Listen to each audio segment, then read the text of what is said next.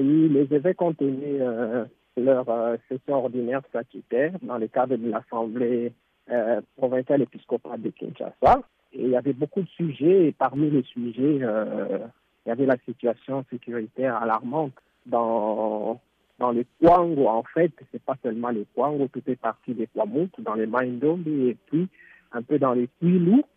Et, donc, euh, la province ecclésiastique comprend justement les provinces administratives de Kinshasa, Congo central, Kwango, Kwilu et Maindombe. C'est dans ce sens-là que euh, les évêques sont revenus, en fait, sur euh, cette situation pour dénoncer, en fait, ce qui se passe là, qu'on appelle communément conflit Tekeyaka, mais après plusieurs voyages que son éminence a déjà effectués, là, bien avant même euh, cette session ordinaire, il y a eu euh, deux voyages qu'il a effectués dans les Bandundu et à Kwamutu, nous sommes passés par Kasongolunda, Popokabaka, dans les endroits où habitent les Teke et les Yaka, on s'est rendu compte qu'en fait, il n'y a pas un conflit entre les peuples, mais c'est plutôt euh, une sorte de récupération d'un conflit foncier au départ et qui a pris d'autres allures. Hein. C'est sens là que ont voulu un peu euh, dénoncer cela parce que quand vous posez la question aux TEC qui sont confiés avec les Yaka, ils disent non. Quand vous posez la question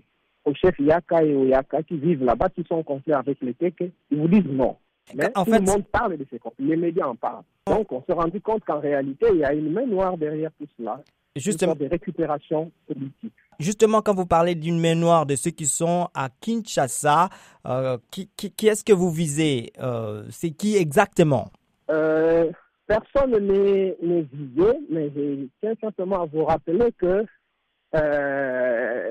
il y a eu un rapport établi par son éminence le président le cardinal Ambongo après les deux premières visites qu'il a effectuées dans les Bandundu et dans les Kwamut et dans ce rapport-là, vous trouvez les noms des personnes qui sont impliquées dans ces conflits. ce rapport a été déposé auprès du Premier ministre. Et je crois que même les services de renseignement connaissent ces personnes-là.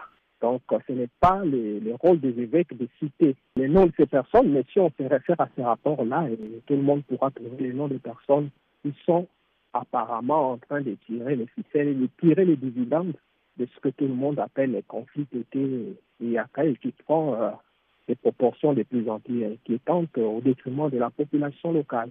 Voilà. Quelles sont les solutions que les évêques catholiques proposent alors? Oui, parmi les solutions, eh bien, puisque ces personnes sont connues, les rapports sont connus, les services de renseignement connaissent ces personnes, eh bien, la solution, premièrement, c'est d'abord euh, la solidarité par rapport aux victimes de ces conflits. Il y a eu beaucoup de victimes, il faut un élan de solidarité nationale. Deuxièmement, c'est appliquer euh, la justice la justice pour que ces personnes-là soient sanctionnées.